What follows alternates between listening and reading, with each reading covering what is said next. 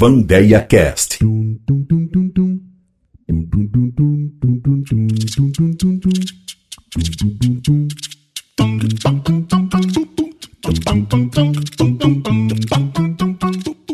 Seja bem-vindo a mais um podcast aqui de número 5. Hoje eu vou falar sobre o católico e as ações. Isso mesmo, o católico e investimento.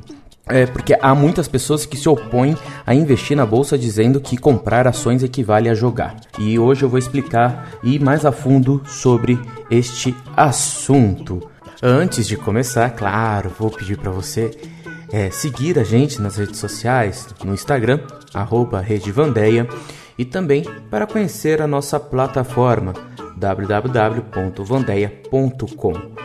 Nós somos uma plataforma de serviços onde conectamos profissionais católicos com os clientes. São mais de 200 serviços já cadastrados e mais de 2 mil profissionais já ativos em nossa plataforma para atender o Brasil inteiro, tanto presencialmente, também é, online. Espero que vocês gostem e não esqueça, se gostar dessa ideia, se ela foi benéfica, por favor, compartilhe nos ajude a divulgar mais. Seja bem-vindo a mais um podcast.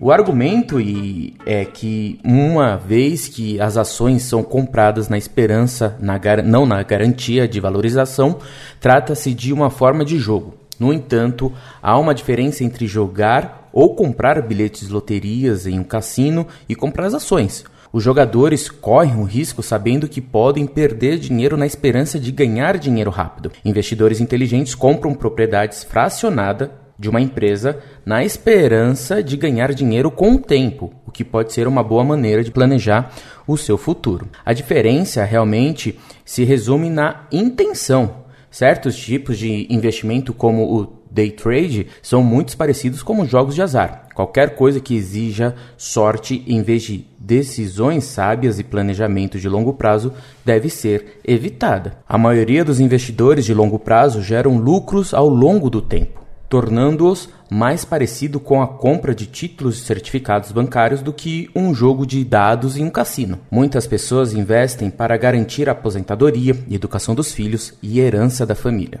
A Bíblia fornece alguns exemplos de como aumentar a riqueza por meios legítimos, um pouco semelhante a investir. Gastar dinheiro agora para ganhar dinheiro mais tarde. As intenções de Deus sobre como devemos administrar nossas riquezas são encontradas em muitas escritas. Irei dar exemplos de alguns. Provérbios 28:20 diz: O homem fiel será acumulado de bênçãos, mas o que se apressa a enriquecer não passará sem castigo. Isso vai contra a mentalidade de fique rico rápido. Pensar em investir como um plano de longo prazo para o futuro é um bom planejamento, mas tentar ficar rico da noite para o dia não é. Grande parte do ensino da Bíblia sobre a riqueza é uma advertência contra colocar a confiança na riqueza em vez de no Senhor, ou em detrimento daqueles que dependem de nós. Enquanto honramos nossos compromissos com Deus e nossas famílias, com o nosso dinheiro,